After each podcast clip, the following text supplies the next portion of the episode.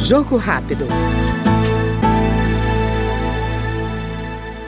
O deputado Márcio Macedo, do PT de Sergipe, reitera a importância do projeto que apresentou, criando o programa Casa do Professor, destinado a facilitar a compra da casa própria por profissionais da rede pública de ensino. Segundo o parlamentar, a proposta define a Caixa Econômica Federal como gestora do programa e dos recursos orçamentários que serão destinados ao segmento, além da possibilidade da atuação de cooperativas de crédito como agentes financeiros. Nós, professores, prestamos um serviço à sociedade essencial, que na maioria das vezes a remuneração é inversamente proporcional à sua importância.